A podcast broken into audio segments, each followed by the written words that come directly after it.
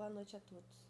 Meu nome é Poliane e esse podcast irá tratar sobre o trabalho infantil como um grave problema enraizado em nossa sociedade e que perpetua desde a colonização do Brasil, quando crianças negras e indígenas foram introduzidas no trabalho do lar.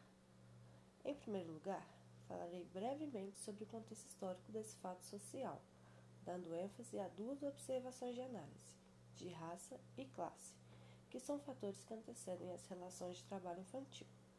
Em seguida, irei apresentar suas principais causas e inúmeras consequências na vida de crianças e adolescentes, para enfim apresentar um caso recente de trabalho infantil no Brasil para que possamos refletir a possíveis soluções acerca desse fato.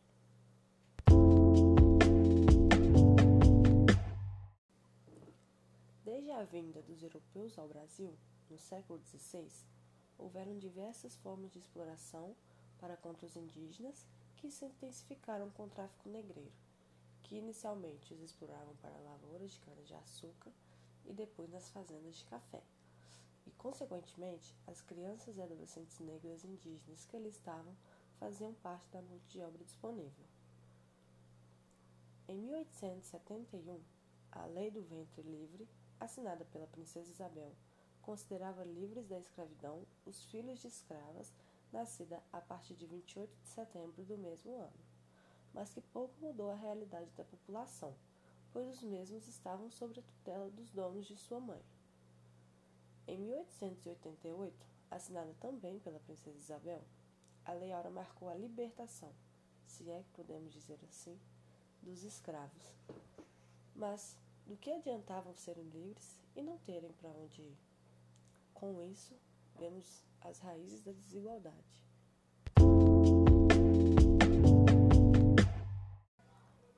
Nos primeiros anos de República Brasileira, tanto nos centros urbanos quanto nas zonas rurais, era comum o um emprego de mão de obra barata de crianças e adolescentes em atividades exaustivas. Entre as piores formas de trabalho estão as práticas análogas à escravidão, exploração sexual, venda ou tráfico de crianças e a servidão por dívida de trabalho. No Estado Nacional, após 1937, o ato de trabalhar precisava ser associado a pontos positivos para a superação das condições objetivas vividas no presente pelo trabalhador.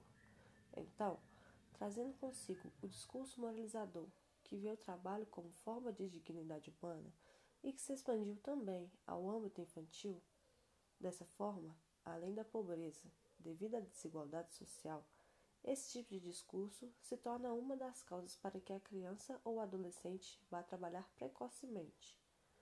Além de uma infância privada de direitos, lazer e, na maioria das vezes, de educação, carregam consigo traumas para a vida adulta, como impactos psicológicos, físicos e econômicos, e se mostra como um meio de reprodução da pobreza.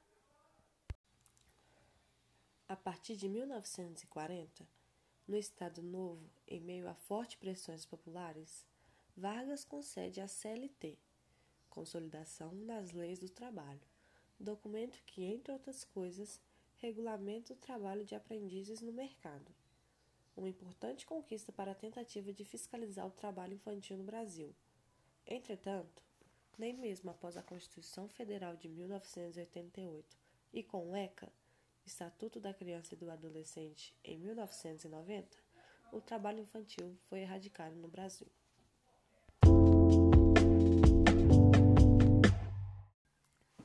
Em uma reportagem do G1-RS, Jornal do Rio Grande do Sul, de fevereiro de 2021, relata o caso onde foram encontradas duas famílias com menores de idade entre 9 e 17 anos que trabalhavam e viviam em uma plantação de fumo na zona rural de Venâncio Aires, onde cinco crianças e dois adolescentes de 9 a 17 anos de idade estavam em situação de trabalho irregular, vivendo em instalações precárias e com condições sanitárias ruins, análogas à escravidão. Ou seja, esse fato ainda é reproduzido socialmente pelos indivíduos, não respeitando os direitos prescritos na Constituição. Em uma das notícias do jornal Estado de Minas, publicado pelo jornalista Luiz Ribeiro em junho de 2020, diz que em fiscalizações ocorridas em todo o Brasil de 2017 a abril de 2020, teve 6.093 crianças e adolescentes tratados do trabalho infantil.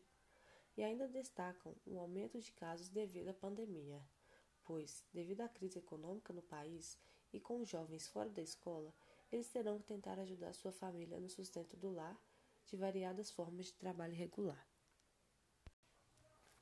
Dessa maneira, vê-se a emergência da ampliação ou investimento das práticas de bem-estar social e também de políticas públicas eficazes que assegurem o direito dessas crianças e adolescentes, sendo elas, em sua grande maioria, pretos e pardos e em vulnerabilidade socioeconômica, e que são frutos do passado escravocrata e estão à mercê de uma minoria que detém os recursos.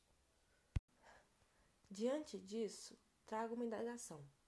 Seria mesmo possível erradicar o trabalho infantil no Brasil, visto que a pandemia escancarou as desigualdades e cada vez mais estão sucateando as verbas públicas para esse tipo de assistência? A solução seria fazer denúncias, ou ter uma fiscalização efetiva, ou realizar o voto consciente, ou mais programas de jovem aprendiz, ou também a ampliação do horário escolar? Portanto, convidar todos os ouvintes a se questionarem como podem contribuir para que possamos amenizar ou acabar com o trabalho infantil no Brasil. Obrigada.